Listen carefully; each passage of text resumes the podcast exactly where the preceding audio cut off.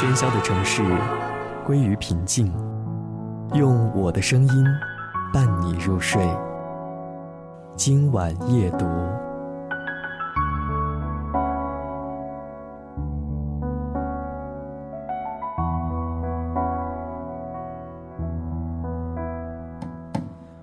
欢迎收听今晚夜读。今天这段文字选自金城出版社出版的《我们都在红尘中修行》这本书。欢迎关注番茄园微信公众平台 t o m a t o 三零零零。年轻时，我们总是有很多不着边际的想法，而且时时变换。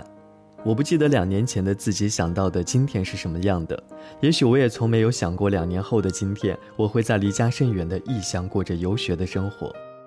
曾经有一个很文艺的想法，让我至今都很想试一试，那就是给未来的自己写一封信。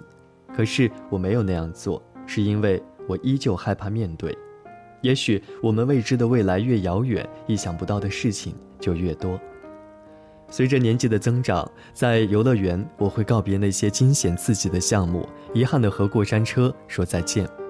也一样是随着年龄的增长，我开始没有勇气去面对那个和过去完全不一样的自己。所以我不知道自己在收到两年前的来信时，会以怎样的心情读完，又会以怎样的心情来写出再次给未来的信。于是思前想后，这件有点文艺的事情还是再次作罢了。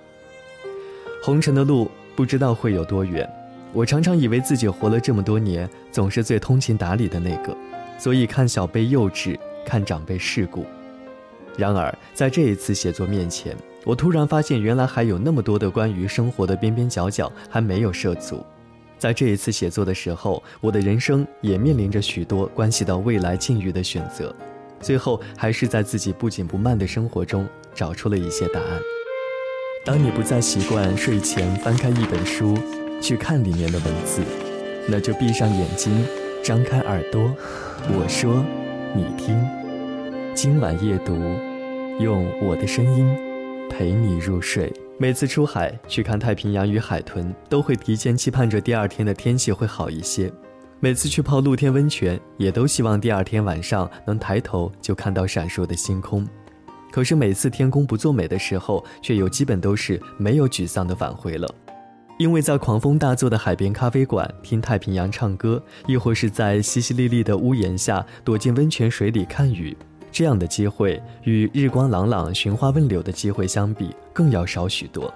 即便知道第二天晴雨，又能如何呢？我想要出门的主意都已经打定，假都请好了，背包也整理完毕，不如就去看看那个少见的阴雨天也好。至于问卜这件事，我原本就过得不好也不坏，所以无论好坏，都是奋力往前冲的生活。算出来，想必也没有多大改变吧。其实想一想，这样所谓的得过且过，实在也没有什么大碍。如果我常常是这样不计较结果的去生活，那么最后所记得的，或许也只是那些相比较更坎坷或者更少见的奇特经历吧。在红尘中，要做的就是出去走一走、看一看，与不同的人说说笑笑，哪有说起来那么深奥的玄机呢？不过是你我都懂的浅显道理罢了。别想，别怕，别后退。醒来在一个不知名的小站，老板娘还没起床，院落里的花儿在竞相开放。好似一群姑娘，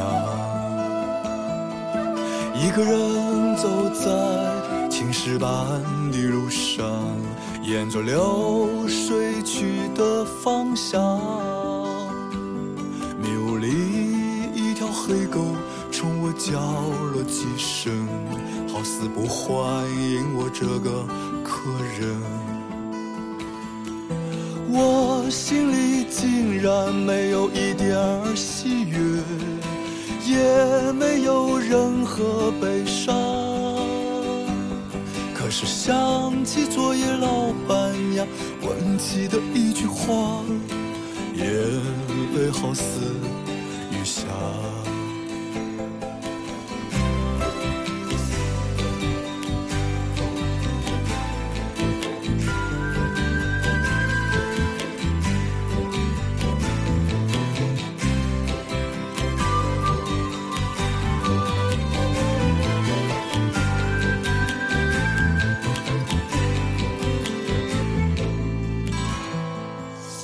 方街中央站着两个女孩，等着第一辆马车带她们离开。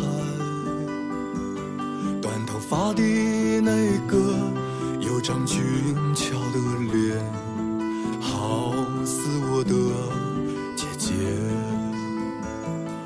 我爱你的眼睛哟，我的路上的朋友。和他们的闪烁的转动，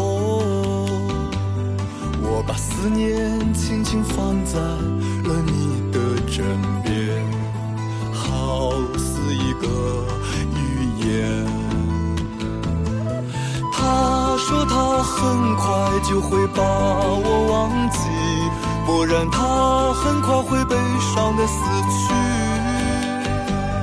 可是想。说起的一句话，我好